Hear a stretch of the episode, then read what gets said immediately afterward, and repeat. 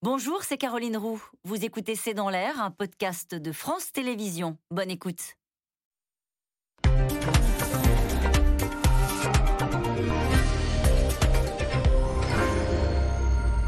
Bonsoir à toutes et à tous. Qui sera le candidat à droite Qui sera le candidat à gauche Et qui sera le candidat chez les écologistes? Nous sommes à sept mois de la présidentielle et le suspense reste entier sur les têtes d'affiche du premier tour. Xavier Bertrand n'a pas réussi à plier le match dans son camp et du coup l'élu des Hauts-de-France tente de se rapprocher de son ancien parti les Républicains, et puis autre inconnu, quel sera l'impact d'une candidature d'Éric Zemmour, alors que Marine Le Pen se fait discrète dans les médias, n'accordant qu'une seule interview au Figaro? C'est le sujet de cette émission de ce C'est dans l'air, intitulée ce soir Xavier Bertrand Retour à la case LR. Pour répondre à vos questions, nous avons le plaisir d'accueillir Yves Tréhard, vous êtes éditorialiste et directeur adjoint de la rédaction du Figaro. Pascal Perrineau, politologue, professeur des universités à Sciences Po. Soisy Kemener, rédactrice en chef du service politique à Marianne. Et enfin Claire Gatinois, vous êtes journaliste au service politique du Monde en charge du suivi de l'exécutif. Merci à tous les quatre de participer à cette émission en direct. Bonsoir. Bonsoir Yves Tréhard, on va commencer avec vous par regarder cette photo tweetée hier soir par euh, Christian Jacob. Voilà, c'est un dîner, un dîner, euh, le dîner LR, où l'on aperçoit effectivement euh, Laurent Vauquier, Valérie Pécresse, Damien Abad. Il n'y a pas que des LR d'ailleurs. Mais surtout, il y a Xavier Bertrand. Xavier Bertrand qui disait vouloir partir en soliste. Est-ce que le fait de participer à ce dîner, il n'a pas, un petit jeu de mots, mangé son chapeau? Vous pourriez dire qu'il a mis de l'eau dans son vin aussi. Il y a beaucoup oui. de vin sur la table. Voilà. Euh, non, euh, c'est sûr que... Qu'avez-vous, quand vous avez vu Xavier Bertrand dîner, vous vous êtes dit quoi? Bon, d'abord, on savait qu'il allait, à cette réunion de Nîmes. Simplement, ce qu'on se dit, euh, deux choses, c'est que euh, finalement, il se montre plus accommodant qu'il ne voulait l'être, et ça veut peut-être dire aussi qu'il a compris qu'il ne pouvait pas jouer en solitaire et qu'il ne pouvait pas jouer seul dans son couloir. Parce que les chiffres et surtout les statistiques montrent dans les études d'opinion, si tant est qu'elles reflètent vraiment la réalité, bah, euh, qu'il n'arrive pas à plier le match, comme vous l'avez dit tout à l'heure, et qu'il doit se rapprocher de sa famille, son ancienne famille politique. Et il ne peut pas, parce que je pense que ça serait un très mauvais coup et un très mauvais point pour lui, être montré comme le diviseur de son camp. Si Xavier Bertrand, demain, est pointé du doigt comme étant le diviseur, celui qui fait perdre la droite et qui l'empêche d'accéder au deuxième tour de l'élection présidentielle, pour lui, c'est pour sa famille, évidemment, c'est tragique, et pour lui, c'est tragique. Et vous savez qu'à droite, on est souvent très méchant. Euh, les, les- les bagarres et les, les- luttes de, de- les luttes entre les chefs à droite sont toujours euh, assez euh, assez rudes. Donc là, pour la première fois, s'il se rapproche de son camp, s'il accepte peut-être. Ça ne veut pas dire ça, mais s'il accepte de participer à cette primaire, parce qu'il a Ah, c'est ce que vous en... C'est envisageable bah, écoutez, il a dit, finissent par il a dit qu'il ne voulait pas faire perdre son camp. Il l'a dit hier, donc ou ce matin plutôt. Donc ça veut dire que euh, peut-être qu'il se résoudrait, pardon, il se résoudrait à participer à une espèce de forme de départage dont on ne connaît pas la règle encore puisqu'elle sera décidée euh, d'ici à 15 jours.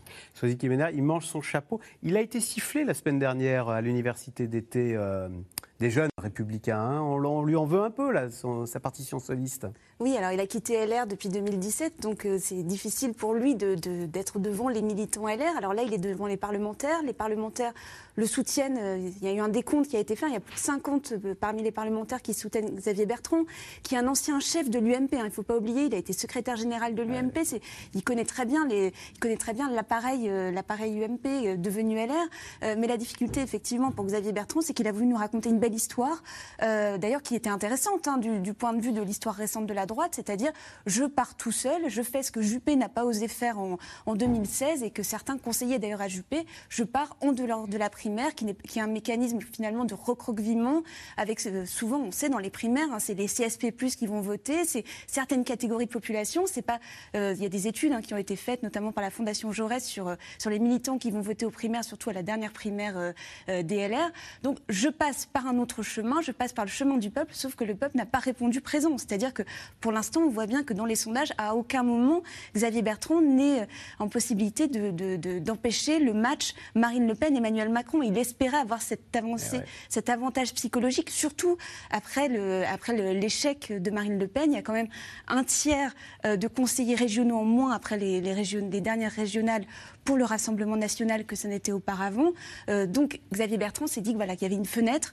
Euh, il a essayé, il a tenté tout l'été, il a fait la couverture, alors pas la couverture parce qu'il y a eu la, prise, de, la prise de, de, Kaboul par les talibans, mais il a fait en tout cas mmh, mmh. des pages dans Paris Match, il a exposé ce qu'il était sans dire vraiment beaucoup sur son programme. On n'est pas sur quelque chose de très... on n'est pas sur un programme de rupture en tout cas.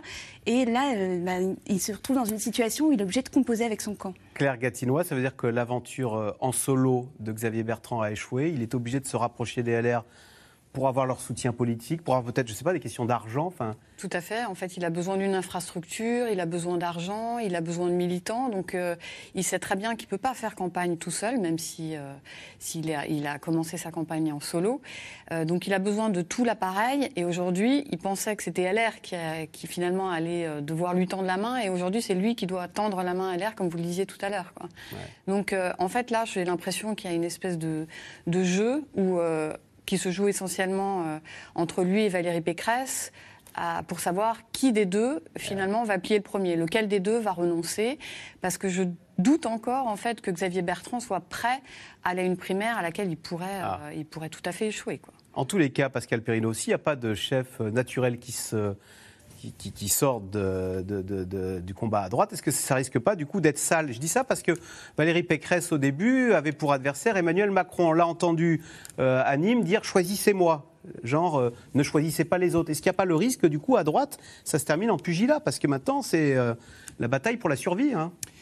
Écoutez, il n'y a pas 36 manières de choisir un candidat. Il y a l'autoproclamation. Ça se pratique beaucoup. Emmanuel Macron va le pratiquer, Jean-Luc Mélenchon l'a pratiqué, etc. Il y a laisser la décision aux professionnels. C'est-à-dire les chefs de parti se réunissent, on discute avec les parlementaires, et puis on fait sa petite tambouille euh, dans son coin. Et puis, il y a tout de même ce qui existe maintenant depuis euh, la fin des années 90, c'est-à-dire de se dire les partis ne représentent plus grand-chose, il faut s'adresser aux électeurs. Et tout le monde a vécu ça, à gauche, à droite et ailleurs, comme étant un phénomène de démocratisation. De laisser enfin les électeurs parler. Parce que les électeurs, à la fin des fins, c'est eux qui font les victoires ou les défaites. Alors que les partis, c'est quoi? C'est quelques dizaines de milliers d'adhérents, hein, pas plus. Et très souvent, les partis ne sont pas représentatifs de leurs, de leurs électorats. Donc la primaire, et en particulier la primaire ouverte, ça donne la parole à ces électeurs-là. Au fond, le calendrier est assez clair à droite et au centre. Ils se sont dit, voilà, on va laisser l'été que sans fleurs s'épanouissent. Et on va voir si un candidat naturel, le fameux candidat naturel, naît. De manière évidente, sauf surprise dans les jours qui viennent, il n'y a pas de candidat naturel. C'est assez compréhensible aujourd'hui. Euh, si vous voulez, on n'est pas à la période de De Gaulle euh, à la fin des années 50 ou à la période de Mitterrand dans les années 80. Hein. et même le leadership de Mitterrand était contesté, il ne faut pas l'oublier, euh, par Michel Rocard. Hein. Donc n'oublions rien. Donc euh, qu'il y ait une diversité, voilà, il y a plusieurs candidats, euh, très bien. Donc on ira vers cette primaire. Donc, il faut aller vers une primaire, mais alors attention, de quoi parle-t-on? Parce que ça peut être une primaire fermée, réservée aux adhérents. C'était comme ça que Jospin avait été choisi euh, en 1995. C'est comme ça, apparemment, que la candidate socialiste sera choisie chez les socialistes. C'est-à-dire une primaire complètement close, là, une primaire introvertie, qui reste dans le monde des adhérents. Et puis, il y a une primaire qui peut être une primaire ouverte, euh, où on appelle, comme le font les Verts, euh, on appelle euh, les électeurs, les sympathisants, à venir choisir entre 3, 4, 5 ou 6 candidats. Hein. Et ensuite, on se rallie au candidat qui a été choisi. Et puis, ensuite, il y a le mode de scrutin de cette primaire. Il y a le nombre de tours. Est-ce qu'on veut un tour ou deux tours? C'est vrai que la primaire. Il y a un débat sur la primaire, moi, qui personnellement, en tant qu'observateur, me paraît euh, ubuesque. On rend la primaire responsable de tous les défauts, après avoir vu hmm. toutes les qualités de ce. C'est complètement idiot. Si Fillon a perdu, ça n'est pas à cause de. Oui, mais la question, c'est s'il si, y a une primaire, est-ce que Xavier Bertrand euh, va y participer? Et s'il n'y participe pas, est-ce qu'on va se retrouver avec deux candidats de droite? C'est quand même ça le. On pourrait on est de la droite. On pourrait se retrouver pendant un temps, d'ailleurs, éventuellement avec deux candidats de droite. Et puis, euh, voilà, euh, les sondages montrant qu'il y en a un ou l'un se désistera. L'un se désisterait. C'est une solution également tout à fait possible. Et puis, on peut avoir une primaire aussi intelligente, hein. une primaire douce, une primaire à un tour, par exemple avec un vote préférentiel, ça évite complètement euh, l'affrontement. Qui est trop de déchirement. Alors Xavier Bertrand est donc venu demander le soutien euh, de sa famille politique ce matin à Nîmes. L'ex-LR refuse pourtant de se soumettre euh, à une primaire qui pourrait permettre de dégager des candidats, et ce, malgré un écart qui se resserre avec Valérie Pécresse dans les sondages.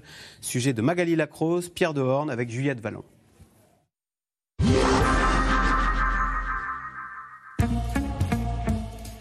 C'est sans aucun doute la photo politique de la semaine. Face à l'objectif tout sourire, les principaux candidats à droite, réunis hier soir autour d'un dîner.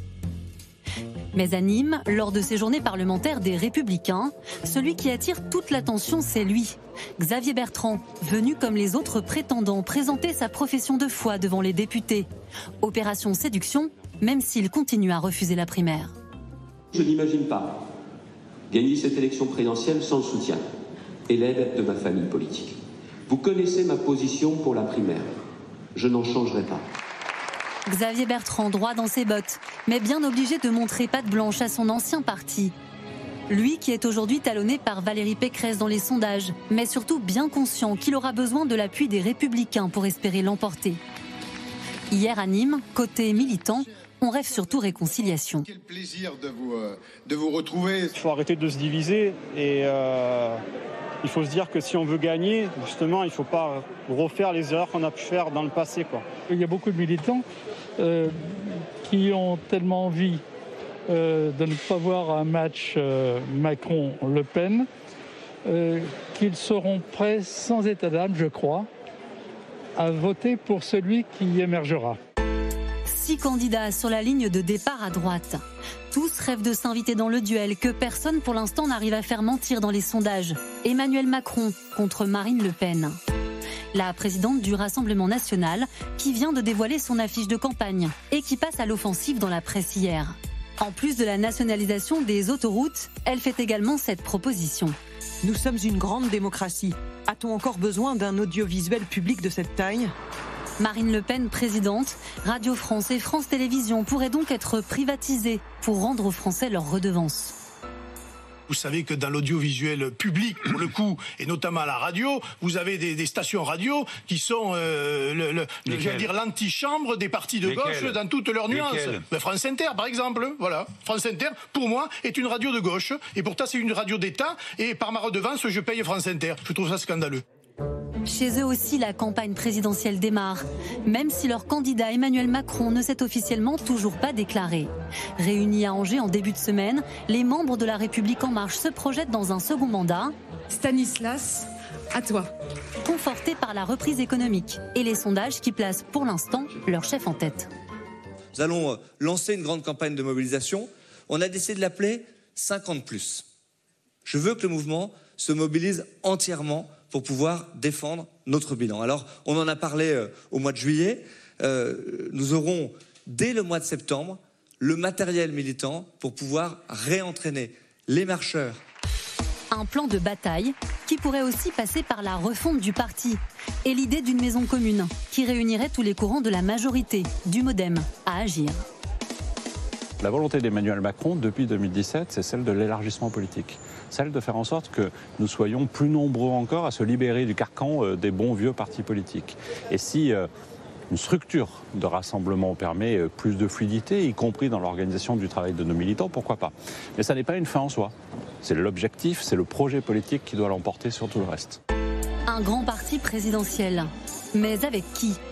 Pourquoi pas l'ancien Premier ministre Édouard Philippe, qui devrait lancer son propre mouvement début octobre?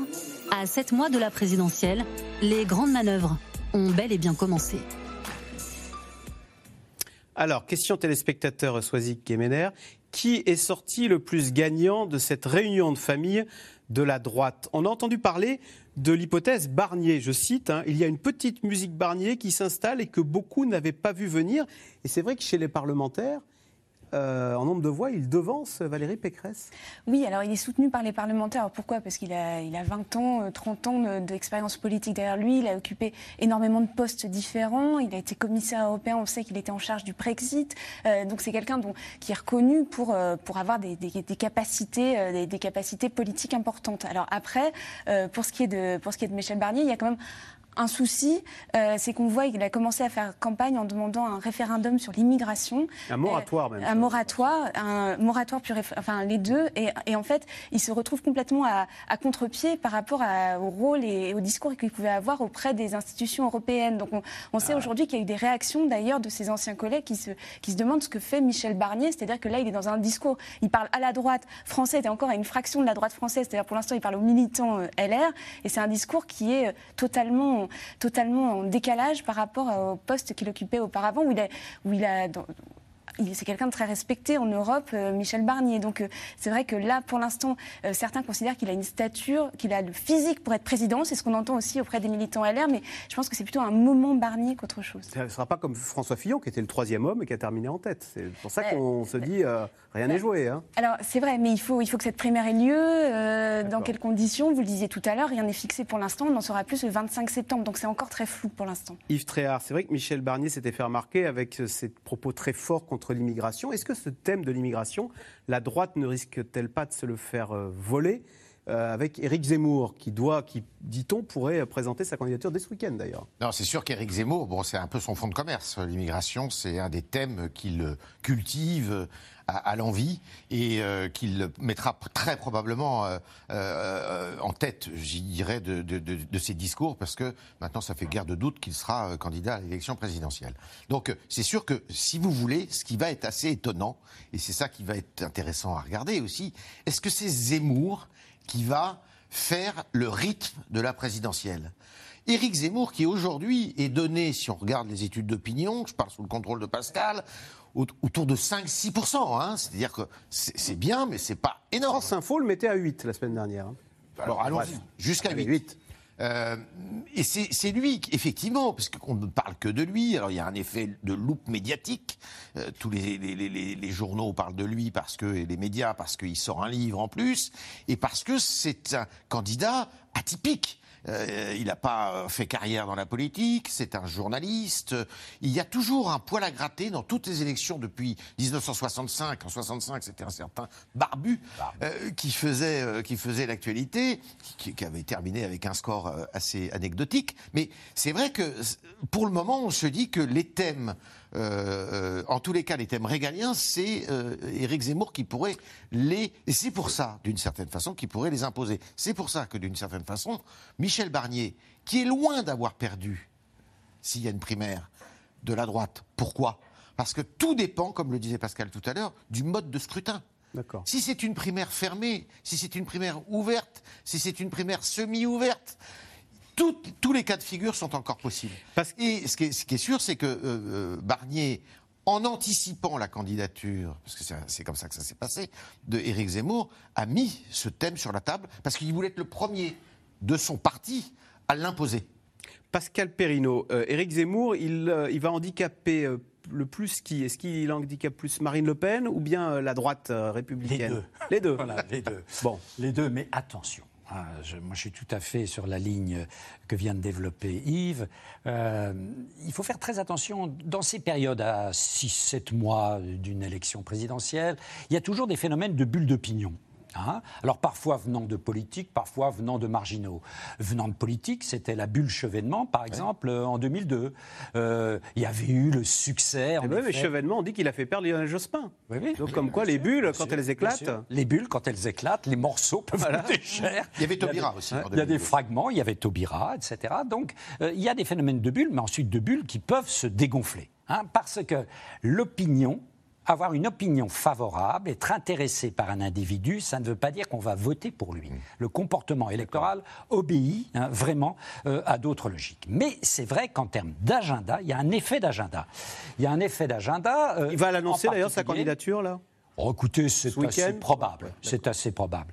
Euh, puis il en a un, un- un telle envie, et puis voilà. Ça c'est se voit, homme- ça se voit, Ça se voit. C'est un homme qui vit dans une certaine forme de roman national et il a envie de faire partager son roman national au-delà des lecteurs qui déjà sont assez nombreux euh, à lire, euh, non pas ses romans, mais ses essais. Donc euh, oui, euh, pour l'instant, euh, il est là et il entame euh, à peu près le capital de- du candidat ou de la candidate de la droite classique de euh, 2 points et de Marine Le Pen à peu près de 2 à 3 points. Donc vous voyez, déjà Marine Le Pen est attaquée par euh, la candidature éventuelle de Florian Philippot, ça vous fait perdre un point. Euh, vous- par la candidature de Nicolas Dupont-Aignan, hein, bon, ça peut vous faire perdre un point et demi, etc. C'est comme ça que lorsque vous êtes au-dessus de la barre des 20, vous pouvez vous retrouver en dessous de la barre des 20% d'intention de vote, et là, vous devenez une candidate fragile. Et là, le jeu peut s'ouvrir. Hein. et un troisième ou une troisième peut s'inviter. D'autant plus que c'est le désir des Français. Les Français, faute de mieux aujourd'hui, confinés démocratiquement, comme je dis, ils vous disent bon voilà, j'ai pas la tête à ça, on va reprendre les mêmes puis on recommence. Est-ce que ça vous plaît Un second tour, deux tiers des Français disent non.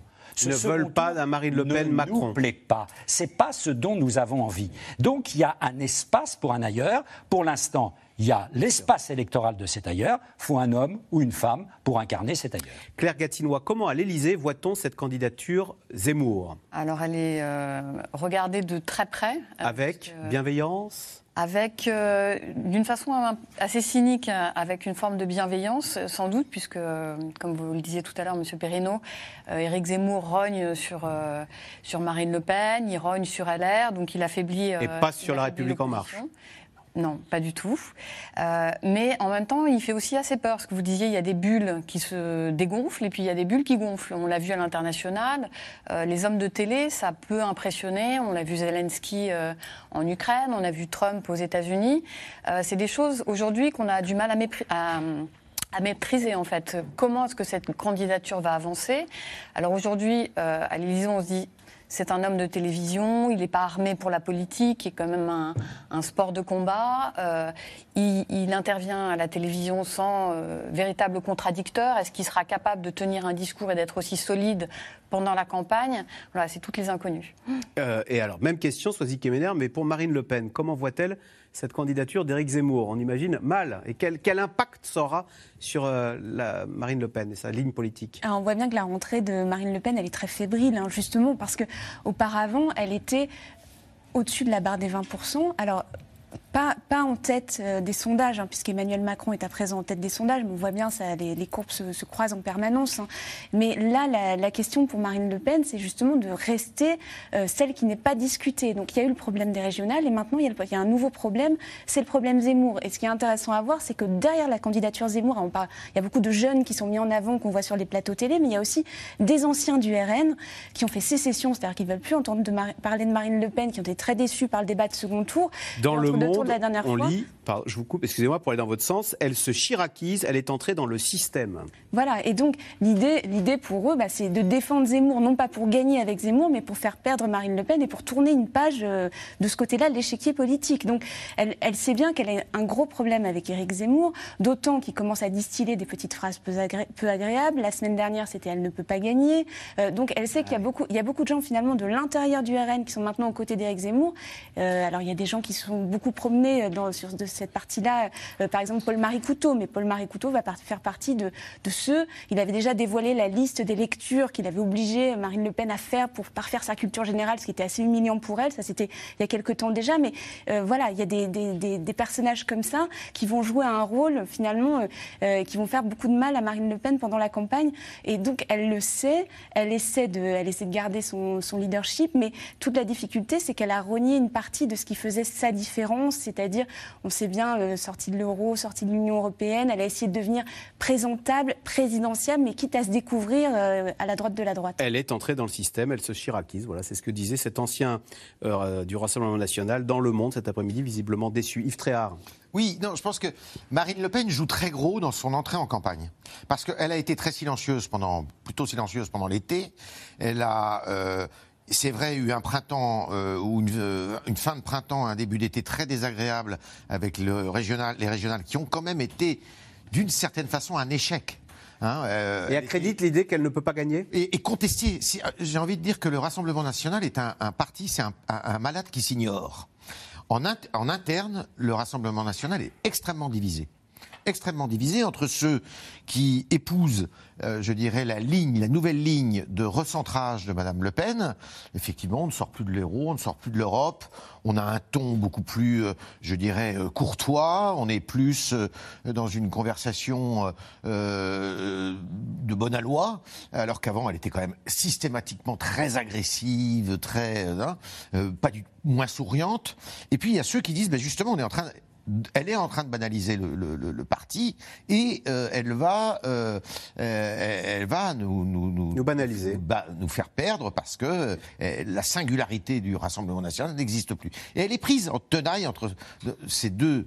Je dirais ces deux lignes, d'autant qu'on a toujours dit, ça c'est Éric Zemmour qui l'a dit aussi parmi les premiers, elle n'a pas d'alliés. C'est-à-dire que sa, stratégie de recentrage, c'était pour aller chercher les alliés, c'est pour aller chercher M. Dupont-Aignan, c'est pour aller chercher des républicains, c'est pour aller chercher euh, des gens qui sont euh, n'étaient pas dans son parti. Et le résultat était négatif, puisque le résultat des régionales, c'est justement des anciens républicains qui n'ont pas gagné dans les régions. euh, euh, Thierry Mariani. Thierry Mariani. Ça a été la grosse claque, ça. Mariani, La défaite de Thierry Mariani. Ah oui, c'était ah bah Mariani surtout, c'était une très grosse claque. Donc si vous, euh, dans le Nord aussi, euh, euh, ça ça a pas marché. C'est un un ancien euh, Sébastien Chenu est un ancien républicain. Tout ça a, a complètement a pas marché. Et donc là, elle est à un carrefour, enfin je dirais à, à une période compliquée. Et vlati pas, si vous me permettez l'expression, qu'il y a Zemmour qui débarque.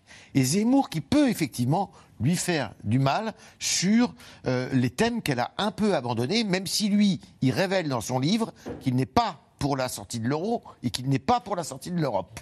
Bon, ce qui est assez Pascal Perrineau, elle a dévoilé, Marine Le Pen, sa, la photo de la- la- sa campagne présidentielle. Alors on va la voir.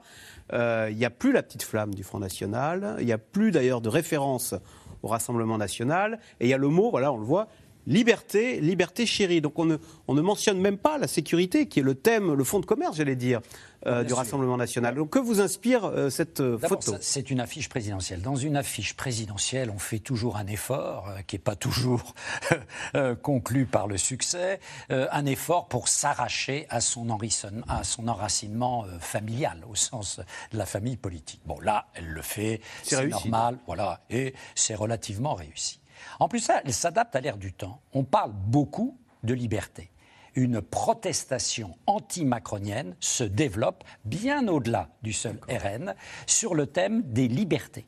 Hein, c'est, ça se manifeste sur le terrain des mouvements sociaux par le mouvement anti-pass euh, et anti-vax, dans lequel, regardez les calicots, la notion même de liberté est au cœur de la mobilisation et ça mobilise tout de même en termes d'opinion euh, euh, plus d'un tiers de la population euh, française. Alors c'est pas 50%, mais plus d'un tiers de la population française. Donc elle s'adapte à ces terres du temps. Il y a quelque chose de porteur sur ce thème des libertés bafouées, du système pyramidal autoritaire du macronisme. Vous voyez, c'est quelque chose qui est partagé bien au-delà de la seule extrême droite. Des électeurs de gauche, du centre, de droite peuvent vous tenir ce type de discours, hein, avec un, argumentaire qui est parfois un argumentaire euh, euh, tout à fait solide et qui doit être qui doit être euh, entendu. Donc ça, c'est la première chose. Deuxième chose, en effet, elle a, mais depuis longtemps, pour son père, c'était pas très grave, parce que Jean-Marie Le Pen, au fond, le pouvoir ne l'intéressait pas. Et il l'a dit explicitement. Mais la fille est intéressée par le pouvoir. Et pour arriver au pouvoir sous la Ve République, faut avoir un pôle important, le FN, devenu Rassemblement national, c'est un pôle important, c'est même, on l'a vu aux dernières européennes, dernier scrutin national, c'est le premier pôle en France. Mais il faut des alliés.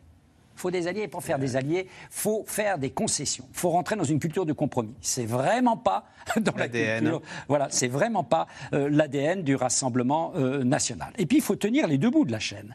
Rester cet instrument d'agrégation de toutes les inquiétudes, de toutes les peurs qu'est le Rassemblement national et le Front national depuis ses origines, et c'est un instrument extrêmement efficace euh, sur ce terrain. Mais si on veut arriver au pouvoir, il faut devenir un parti de gouvernement. Or là, dans la période récente, ils n'ont même pas été capables de devenir un parti de gouvernement régional. Et ça réintroduit un doute phénoménal. Donc Claire Gatinois, équation compliquée pour le Rassemblement national. À droite, on va avoir des primaires qui, oui, vont devoir se battre. Ça, va être, ça, ça pourrait être un marigot. Du coup, est-ce que chez Emmanuel Macron, on se dit on marche sur l'eau, on est à sept mois de la présidentielle, on n'a pas d'adversaire et on est en tête dans les sondages? Alors il y a effectivement cette, euh, cette petite musique euh, à, à l'Élysée où on se dit euh, tout va bien, on est l'horizon est, est, assez dégagé, la croissance va bien alors qu'on s'attendait à une hécatombe, la crise sanitaire s'apaise grâce à la vaccination. Et tout cela est même reconnu en fait par, par l'opinion puisque la, la cote de popularité est à plus de 40% Donc on peut se dire, euh, tout va bien. Euh, je sens que vous allez dire mais. Mais, exactement. euh, mais justement, c'est ça qui est, qui est, très dangereux parce que on ne sait pas e-, exactement où est l'ennemi encore. Tout ouais. le, le, jeu d'échecs n'est pas encore du tout posé sur la table. Donc à droite, il y a beaucoup d'inconnus, à gauche euh, également, même si visiblement les adversaires sont euh, peut-être pas aussi aussi dangereux. Et, mais on sent que le match qu'on essaye d'installer euh, est celui d'une confrontation avec euh, Marine Le Pen. Quand on voit euh, au, fur, au fur et à mesure des interviews les responsables de la Macronie dire nous incarnons le camp de la République, de la raison, nous incarnons les artisans du progressisme contre les déclinismes, on sent qu'il s'adresse quand même à une opposition qui est, qui est ultra radicale et qui est, et qui est extrême. C'est le match que l'on souhaite à l'Élysée parce qu'on le connaît peu, euh, et on se dit qu'il n'y aura pas trop de mauvaises surprises. On le souhaite quand même, mais, mais, euh, mais en tout cas, c'est celui que, que, visiblement on En calcul politicien, quoi. il est jouable. Alors, du côté du PS, puisqu'on parlait des, des, adversaires pour le premier tour, du côté du PS, la route vers la candidature semble toute tracée pour Anne Hidalgo. La maire de Paris devait se déclarer officiellement dimanche, sans avoir à affronter de réelle concurrence au sein de son parti, même si il y a Arnaud Montebourg qui a finalement décidé de se lancer en solo dans la course à la présidentielle. Sujet de Léa Dermidjian et David Lemarchand. Vous êtes mon idole et, et, je peux vous dire que je voterai pour vous. C'est vrai ah, oui. Merci beaucoup. Si vous vous présentez. Et si je me présente. C'est pas encore fait. Merci beaucoup. Anne Hidalgo candidate en 2022. C'est le vrai faux suspense qui anime la gauche depuis des semaines. Officiellement, la maire de Paris n'est pas encore candidate. Ça a tout l'air d'un début de campagne, Madame Hidalgo? Euh, c'est pas mon premier déplacement. J'en ai fait beaucoup. Je suis allée un peu partout. Et, euh, et c'est vrai que les marchés sont toujours euh, des lieux que j'aime, où on rencontre les producteurs, les clients. donc appelez ça comme vous voulez. Mais dans le monde si merveilleux des marchés, il y a aussi des citoyens, leur analyse de la politique et leur franchise. Moi, je voterai pour vous. Ouais.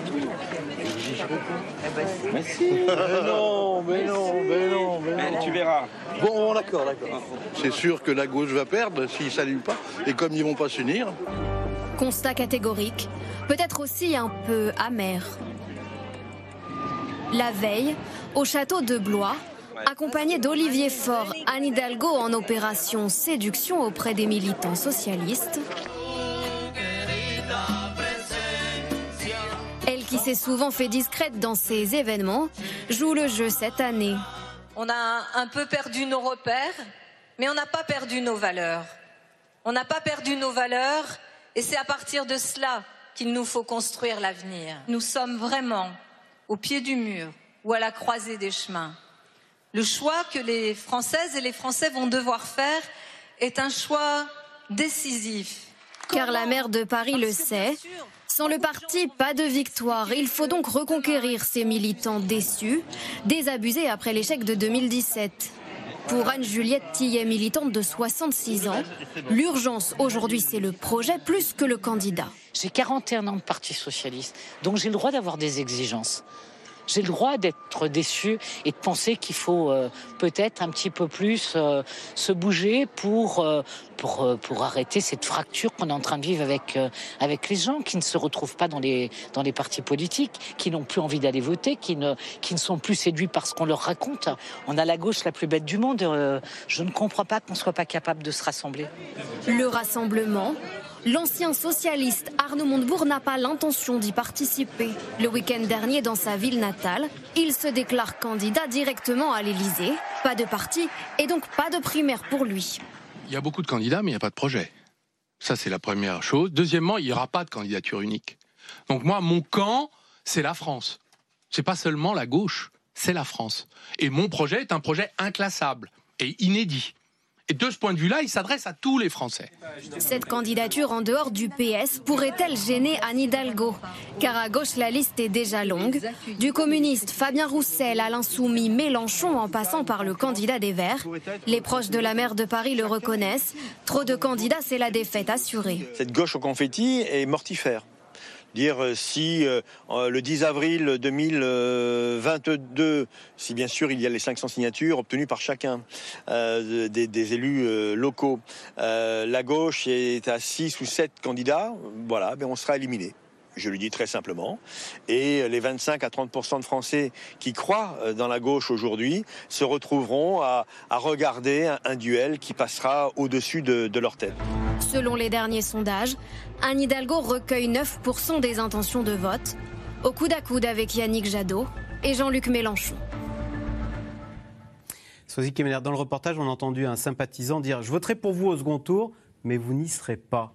C'est terrible, ça. Les électeurs de gauche n'y croient plus. Comme Benoît Hamon, d'ailleurs, qui vient de rendre son tablier d'arrêter la politique. Oui, tout en restant pour l'instant conseiller régional d'Île-de-France. Mais pour ce qui est de, pour ce qui est d'Anne Hidalgo, c'est vrai qu'il y, a une interrogation sur ce qu'elle veut exactement. Est-ce qu'elle veut être candidat à la candidate à la présidentielle ou bien est-ce que elle le sera Mais est-ce qu'elle veut l'Élysée ou bien est-ce qu'elle veut le leadership à gauche pour, le, pour bâtir sur les décombres? Parce que c'est ça la question aujourd'hui, effectivement. C'est ce que dit Patrick Caner, le sénateur Patrick Caner, euh, dans ce reportage. C'est-à-dire qu'ils sont en confetti de ce côté-là de l'échiquier politique. Donc comment se mettre d'accord? Alors déjà, il va y avoir une clarification après la primaire écologiste, puisqu'on saura euh, voilà, qui est le candidat de ce côté-là et avec qui il pourrait éventuellement s'entendre. Hein. ça pourrait l'arranger si c'était l'un plutôt que l'autre Alors, alors c'est vrai que si c'était Yannick Jadot, par exemple, c'est un gros problème pour, euh, pour Anne Hidalgo, parce qu'il n'y a pas vraiment de différence aux yeux des électeurs.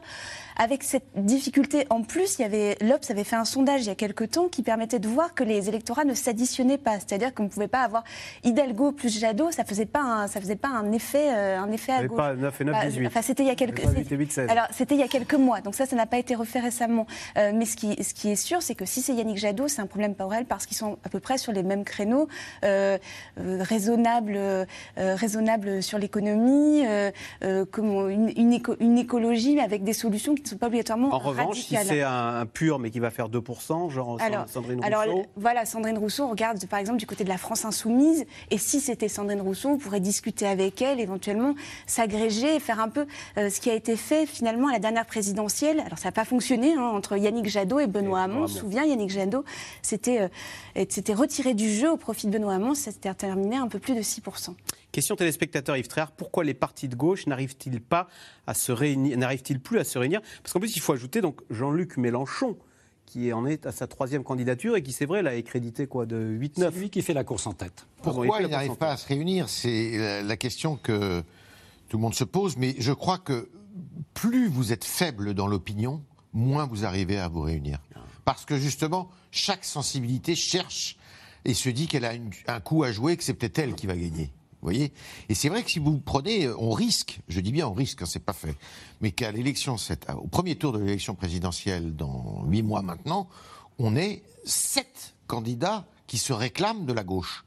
Entre Madame Hidalgo qui se réclame de la social-démocratie, qui est représentante du Parti socialiste, Monsieur Montebourg, d'un héritier lointain de Jean-Pierre Chevènement.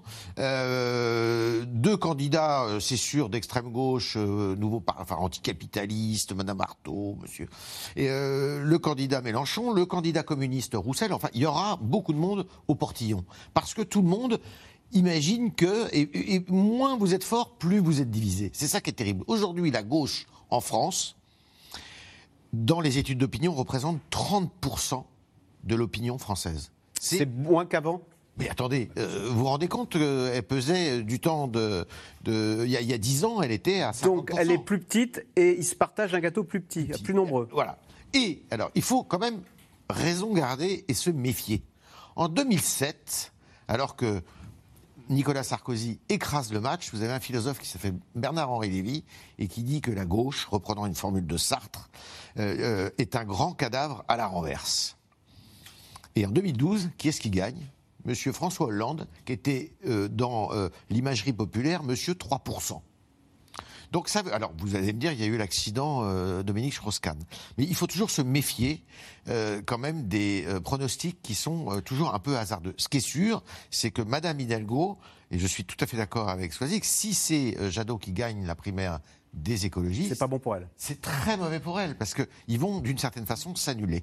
Pascal Perrineau, alors justement, euh, les sondages peuvent se tromper. Anne Hidalgo, elle va faire sa- son annonce de candidature, dit-on, depuis Rouen pour essayer de se déparisianiser. Oui. Euh, elle a des atouts, c'est une mère, euh, elle est aux manettes depuis... Grand Quevilly, la terre de Laurent Fabius. Laurent Fabius. Voilà. En effet, vous savez, la gauche a Expérience. toujours beaucoup aimé manier les références historiques. C'était Mitterrand qui renvoyait, en effet, euh, à Jaurès et à Léon Blum. Bon, là, on renvoie à des choses que les électeurs connaissent mieux. Euh, Laurent Fabius, bien. Euh, mais il faut bien voir que euh, Anne Hidalgo a certes un avantage, c'est la maire, en effet, de la ville phare française euh, qu'est Paris, mais cette ville, c'est une ville particulière. C'est une ville aussi qui est caractéristique des mutations de la gauche et de l'affaiblissement de la gauche. Euh, c'est une gauche qui est une gauche bourgeoise. Paris n'est pas une grande ville populaire, ça se saurait. Hein.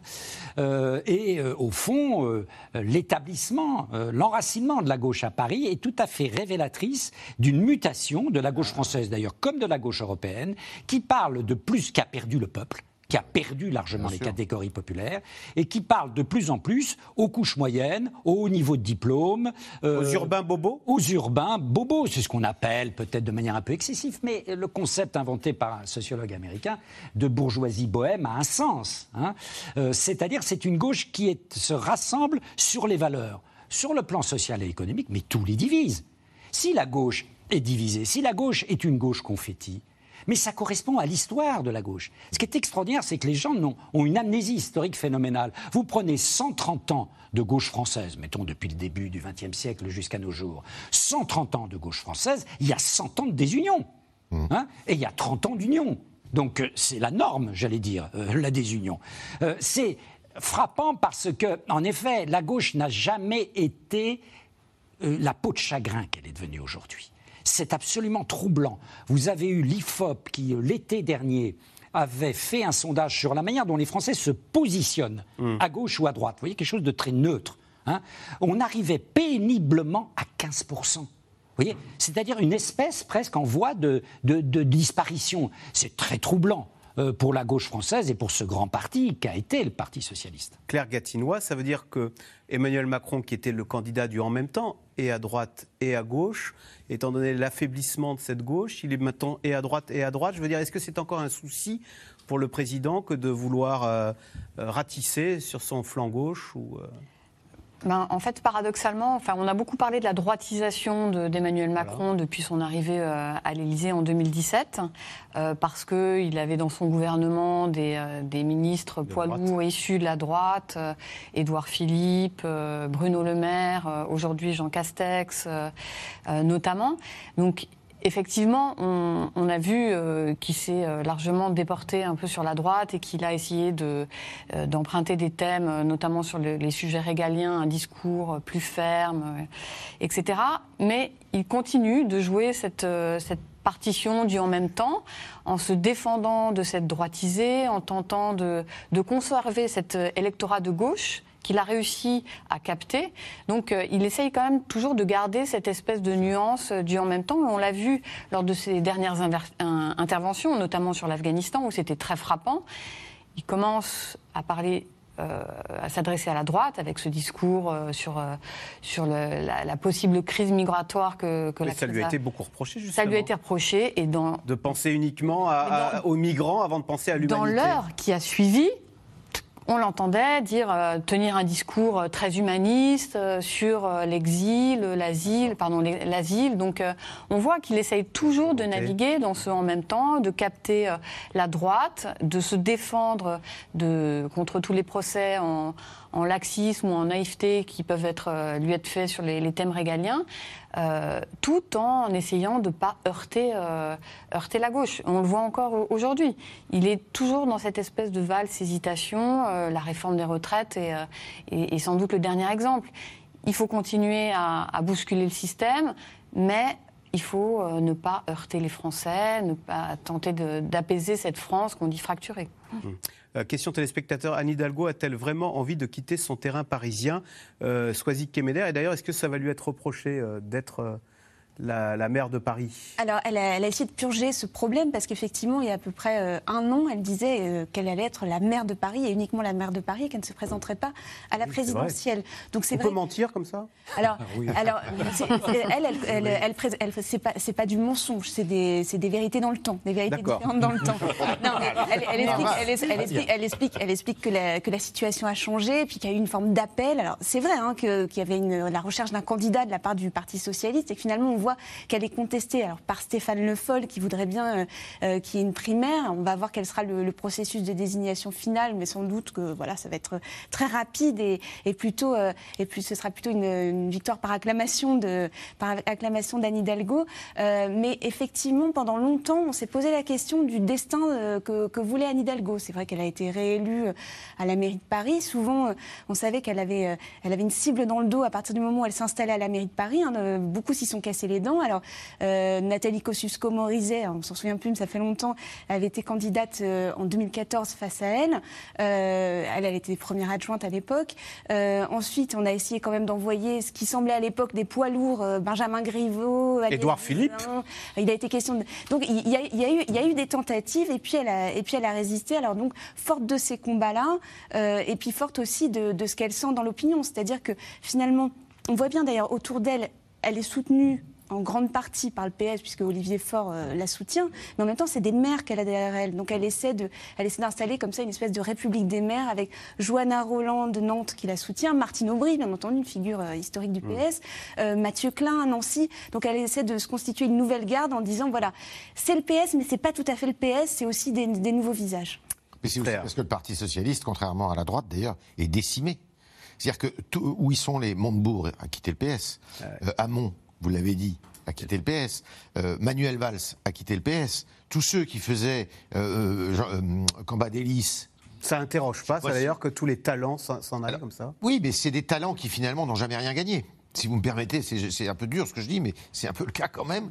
Euh, voilà. Et, et- et ils ont déserté. Alors il y a une nouvelle. euh, Effectivement, il y a un, un socialisme. Il faut toujours euh, regarder ça de près. Il y a un socialisme municipal qui est très intéressant et qui est à- qui a émergé à la faveur aussi d'une féminisation du parti qui s'est renforcée, alors que c'était des- un des points faibles du Parti socialiste. Et ça, c'est- intéressant. Mais vous savez, euh, moi je suis assez d'accord. Euh, Ce que voulait dire Soisic, si je peux me permettre tout à l'heure, c'est qu'elle joue aussi 2027 27, bien sûr.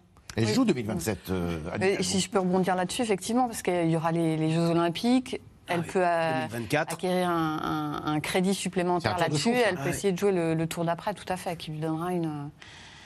Une assise ouais. pour la 2027. En attendant, pour les Verts, jusqu'ici, tout va bien. Les débats télévisés sont apaisés, pas de candidature dissidente et plus de 70 000 inscrits pour euh, le vote. Alors Yannick Jadot, on le sait, il est considéré comme le candidat le plus centriste et il fait la tête dans les sondages. Paul-Rémy Barjavel et Emmanuel Bach l'ont suivi sur le terrain à Lyon. Vous pouvez vous inscrire jusqu'au 12 septembre pour choisir la candidate ou le candidat de l'écologie. Le même message, martelé par Yannick Jadot pendant toute sa déambulation à Lyon. Inscrivez-vous vite parce qu'après on oublie. Ça marche, D'accord Merci. Tout le monde peut voter. Tout le monde peut voter. Convaincre le maximum de personnes de participer à la primaire des écologistes. Le défi des Verts pour être crédible au niveau national. Tout le monde est concerné par l'écologie. Il n'y a qu'à voir le- l'enchaînement du, chaos climatique euh, cet été. Donc euh, il faut s'emparer de cette primaire, que ce soit à la fois euh, un choix fort, un choix légitime, et surtout que ça soit une, une belle rampe de lancement pour l'élection présidentielle. Les écologistes sont-ils en train de gagner leur pari? 72 000 inscrits pour l'heure à la primaire, dont 86% de non-adhérents. Un record. Yannick Jadot part avec une longueur d'avance, largement en tête dans les sondages auprès des sympathisants. Il lutte malgré tout contre la réputation d'écologiste modéré qui lui colle à la peau, comme ici lors d'une rencontre avec des étudiants en école de commerce. Vous êtes souvent présenté comme le candidat un peu centriste de la primaire et, euh, écolo. Et est-ce que vous pensez que l'État doit avoir une action assez, euh, enfin, qui doit vraiment inciter ou peut-être même obliger euh, ou contraindre? Que vous... Je ne vois pas comment je change l'économie sans les entreprises. Comme je ne vois pas comment je change l'agriculture sans les agriculteurs. Moi, je suis pour une économie régulée. Mais je suis pour que l'économie fonctionne. L'éloge du pragmatisme face à une radicalité écologiste qui pourtant séduit. Moi, je pense que si on voulait atteindre le- la neutralité carbone dans, dans 5 ans ou dans 10 ans, euh, il faudrait des mesures radicales. Et, et j'appelle même pas ça radical, c'est des mesures nécessaires et vitales en fait. Donc, donc voilà. La radicale dans cette primaire, c'est Sandrine Rousseau. Depuis quelques semaines, l'économiste se fait remarquer par des prises de position franches, comme lors du premier débat entre candidats. La question sociale et la question écologique sont intimement liées. Et c'est pour ça qu'on ne peut pas faire une écologie d'accompagnement, qu'on doit au contraire faire une écologie de transformation, une écologie radicale. Dans un débat feutré, pas question de se déchirer en public. Une cible commune, néanmoins, le président de la République, à l'origine du mouvement des Gilets jaunes, selon Éric Piolle. Ce mouvement, euh, c'était d'abord une réaction euh, face à l'arrogance du pouvoir, hein, ce mépris qu'on a retrouvé dans tous les- toutes les petites phrases d'Emmanuel Macron, hein, traverser la rue et trouver du boulot, hein, ceux qui réussissent et ceux qui ne sont rien. Euh, C'est une réaction à tout cela. Mais assez vite, la même question revient, celle du positionnement politique du futur candidat écologiste. Depuis 30 ans, l'écologie politique en France subit un boulet. Ce boulet, c'est la gauche. L'heure est venue de l'écologie au centre. Dans sa ligne de mire, peut-être, Delphine Bateau qui fait campagne avec un mot-clé, décroissance. Près du chantier de modernisation de la gare d'Austerlitz lundi, l'ancienne ministre de l'écologie sous François Hollande rencontre des habitants du quartier qui s'opposent au projet immobilier. La SNCF a monté ce projet à 1 milliard d'euros qui va détruire les commerces locaux, qui va augmenter les émissions de gaz à effet de serre à Paris. Donc on, nage dans l'absurde. Illustration selon Delphine Bateau de ce qu'il ne faut pas faire. La décroissance, selon elle, doit être au centre de la primaire. Le chemin de la décroissance, c'est absolument l'opposé de ça. Là, on est dans l'archétype, en fait, d'une conception du développement des villes, qui est celle d'il y a 20 ou 30 ans. C'est-à-dire que développer une ville, c'était rajouter des mètres carrés de bureaux, c'était rajouter 25 000 mètres carrés de centres commerciaux.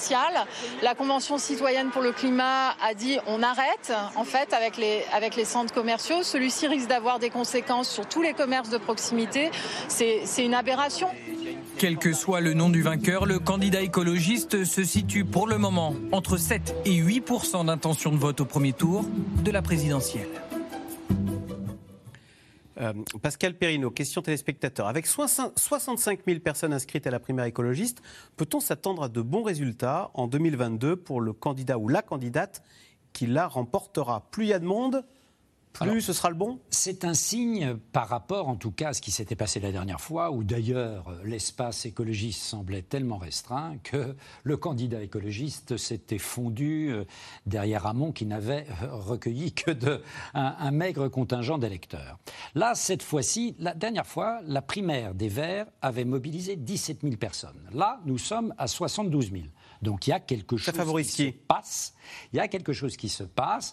Il faut dire que l'été a été un été, en effet, qui a mis au premier plan à peu près tous les jours, toutes les semaines, euh, l'enjeu du réchauffement climatique. Et donc il se passe quelque chose. Cependant, les intentions de vote restent des intentions modestes. Alors 7-8% d'intentions de vote, c'est mieux de toute façon que le record qui avait été enregistré euh, en effet euh, en 2002 par le candidat écologiste Noël Mamère, un peu plus de 5% des suffrages exprimés. Mais enfin, ça ne casse pas la baraque, si vous voulez, pour un mouvement écologiste qui voulait recomposer la gauche euh, autour, autour de lui. Là, pour l'instant, le moins qu'on puisse dire, c'est que ce mouvement écologiste, ce candidat écologiste, est derrière Jean-Luc Mélenchon et euh, à touche-touche avec Anne Mais, Hidalgo. mais- mais la sous-question, jusqu'à présent, on dit les écologistes choisissent toujours le plus pur. Le plus pur, il termine Oui. à 2%. Là, Alors- on voit. que- Alors, c'est pas les militants, ce sont les sympathisants, Sympathisants. euh, ELV qui mettent Yannick Jadot largement en tête. Et le, nombre assez important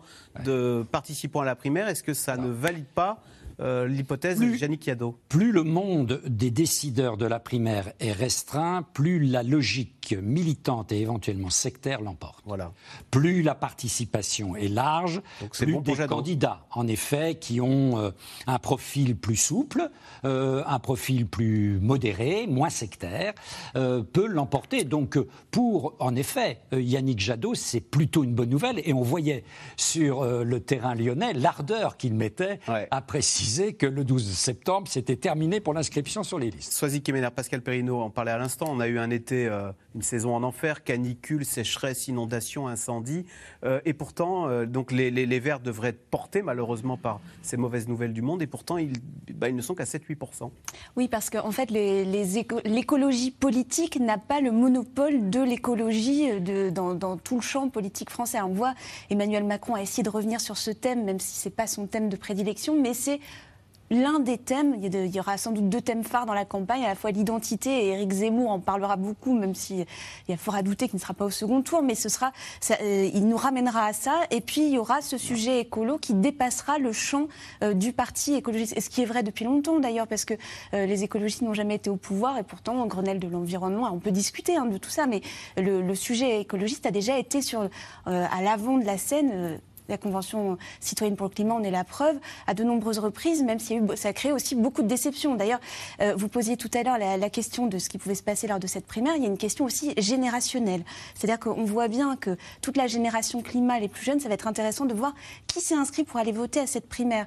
Est-ce que c'est des électeurs qui, qui ressemblent au corps électoral ou bien est-ce qu'on est vraiment dans une génération Si ce sont des très jeunes, ça peut La favoriser génération quelqu'un- Greta Thunberg. ça peut favoriser quelqu'un, par exemple, comme Sandrine Rousseau, qui se présente Ah ouais. comme c'est-à-dire à la fois euh, écolo et féministe. Ça, c'est quelque chose qui a, un- qui a un- une audience très importante auprès d'un jeune public. Donc ça va- et on sait que la primaire, elle est ouverte aux plus de 16 ans. Elle commence plus de 18 ans. jeudi prochain Voilà, euh, pendant 2-3 jours. hein, Voilà, c'est du jours. 16, euh, Premier tour. du 16 au 19 à 17 heures. D'accord. Euh, Yves Tréhard, est-ce qu'on peut d'ailleurs dire que les écologistes, ils sont en train de réussir leur primaire, contrairement à. On verra ce que ça donne à droite? Savez, euh, Ils ne sont pas écharpés On peut réussir sa primaire et se planter, si vous me permettez l'expression, à l'élection présidentielle. On l'a vu chez les Républicains il n'y a pas très longtemps avec François Fillon. Donc tout est relatif. Moi, ce que je vois là, c'est que euh, si c'est Yannick Jadot qui passe, c'est pas euh, attention, c'est pas le plus écolo parce que euh, la dernière fois, euh, où il y a il y a il y a- il y a dix ans, c'est euh, Eva Joly par exemple avait Ouais. gagné contre Nicolas Hulot. Eva Joly est beaucoup moins écologiste. Elle avait que- terminé à 2%. hein. est beaucoup moins écologiste que, le, que Nicolas Hulot. Mais c'est celui qui a le discours le plus radical, le plus anti-système, le plus anticapitaliste aussi, vous voyez? Et, et, et, et Hulot avait perdu. Donc là, ça serait, ce qui serait étonnant, c'est que si Jadot gagne, ça veut dire qu'il y a une évolution. Jadot, il est pourquoi? Et il a cultivé ce, ce, ce sillon-là depuis, euh, depuis de nombreuses années, sous tout le quinquennat de Macron. Il est pour une écologie de gouvernement. Le mot gouvernement, c'est nouveau dans la bouche des Verts français. Ils veulent marcher, enfin lui et quelques autres veulent marcher sur les traces des Grünen allemands. Si ça se trouve, dans- à la fin du mois, vous aurez une première ministre, une chancelière euh, verte en Allemagne, ce qui serait quand même, vous voyez. Et donc, lui, il est sur ce. Alors, ça voudra dire, alors je ne sais pas si le terme est approprié, c'est que l'écologie réaliste, je ne sais pas si c'est le mot approprié, eh bien, en France, si c'est Jadot qui gagne, est en train de gagner. Et s'il gagne, il peut être euh, un argument. euh, enfin, je veux dire, il peut déstabiliser un peu la campagne électorale et puis remporter la mise à, ga- à gauche, surtout. Allez, tout de suite, on revient à vos questions. Alors, question téléspectateur. Daniel Cohn-Bendit, José Bové, Nicolas Hulot. Parmi les grandes personnalités écologistes, euh, ce sont-ils Qui parmi les grandes euh, personnalités écologistes s'est exprimé sur le candidat actuel? Pascal Perrineau, à l'instant, Soisy Kemener disait il y a peut-être il y a quand même une nouvelle génération très jeune hein, qui euh, euh, soutient l'écologie. Est-ce que ces noms, ça paraît pour des anciens? À l'oreille de, Oui. de la génération Greta Thunberg. Hélas, parce que certains parmi ces noms, euh, comme Daniel Cohn-Bendit, avaient euh, vraiment euh, fait percer euh, l'écologie euh, au plan politique. hein, parce que Daniel Cohn-Bendit savait, au-delà de l'enjeu écologique, euh, parler d'autre chose. hein. il y avait une dimension, une, une largesse euh, dans le programme euh, dont était porteur Cohn-Bendit, et puis aussi euh, son tropisme européen, euh, qui faisait que ça avait parlé et il a fait vraiment turbuler l'espace des gauches. Et là, on s'est dit à un moment, tiens, il y a peut-être là une force euh, capable euh, de devenir euh, pas hégémonique, mais leader euh, au sein de la gauche française. Mais c'est vrai qu'aujourd'hui, pour la nouvelle génération, et quand on regarde les tranches d'âge, en effet, plus on est jeune, plus on est préoccupé euh, par l'enjeu de l'écologie et plus on a l'intention de voter. Mais attention, on a l'intention. Ira-t-on Parce qu'on sait que les jeunes sont très touchés euh, par l'abstentionniste. Donc parfois, c'est un peu du wishful thinking, comme on dit. hein. Euh, voilà, c'est, on dit, ah voilà, je, plus vert que moi, tu meurs. Mais le jour où il faut aller voter le dimanche, euh, on n'y va pas. Et, et c'est ça une des grandes faiblesses, hein, en particulier de l'électorat vert. Mais cette génération, des José Bové, euh, des Daniel Cohn-Bendit, en effet, ne mobilise plus et n'est plus au premier plan de la mobilisation euh, des Verts.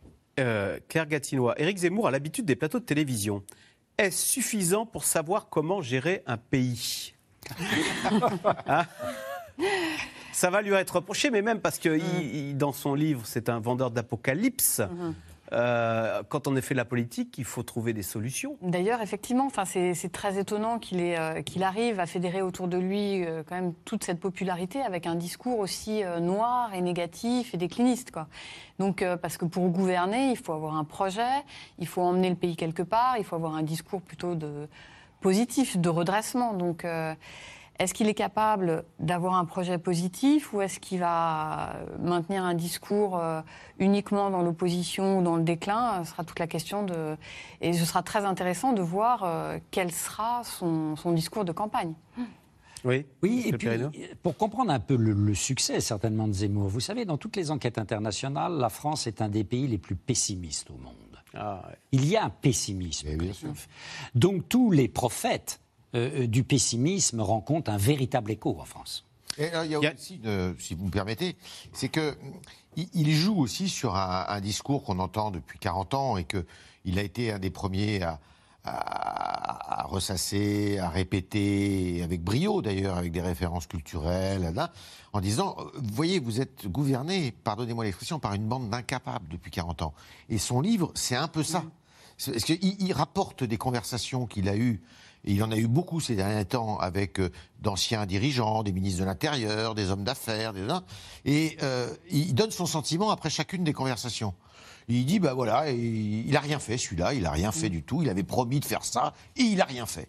Et c'est un peu le discours qu'il tient depuis, euh, depuis qu'il est euh, comment, polémiste, chroniqueur, euh, hein, en disant, bon, ils sont, vous voyez, ils sont incapables. Vous avez promis ça, ils n'ont jamais fait. Et ça, les Français, ils sont très sensibles à ça. Claire Gatinois.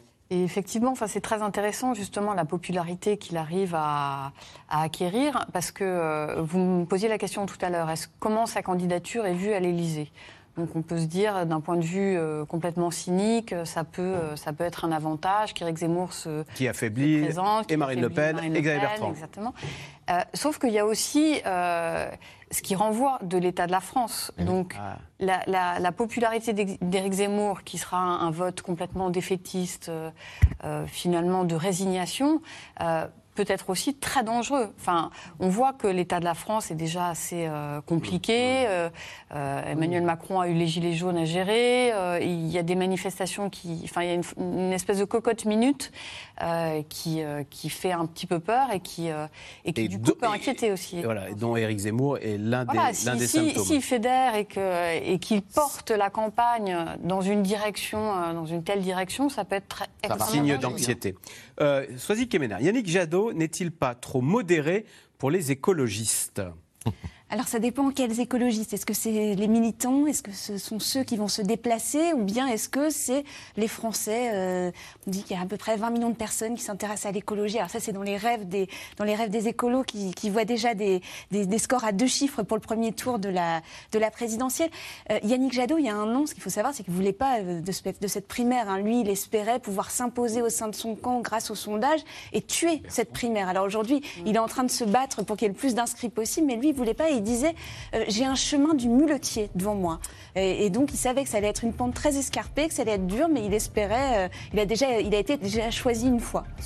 Toute, petite dernière question, il faut rendre l'antenne après. Qui Emmanuel Macron a-t-il le plus à craindre au second tour? Xavier Bertrand ou Marine Le Pen? D'un mot. Ça peut Xavier Bertrand. Xavier Bertrand, le candidat ou la candidate qui sera choisie par la droite et le centre. C'est d'ailleurs euh, ce qui fait la force de Xavier Bertrand aujourd'hui. C'est un de ses atouts majeurs euh, pour essayer de s'imposer euh, chez LR. Allez, c'est la fin de cette émission. Merci beaucoup d'y avoir participé. Je rappelle que C'est dans l'air est disponible gratuitement en podcast audio sur toutes les bonnes plateformes. Vous restez sur France 5 à suivre. C'est à vous.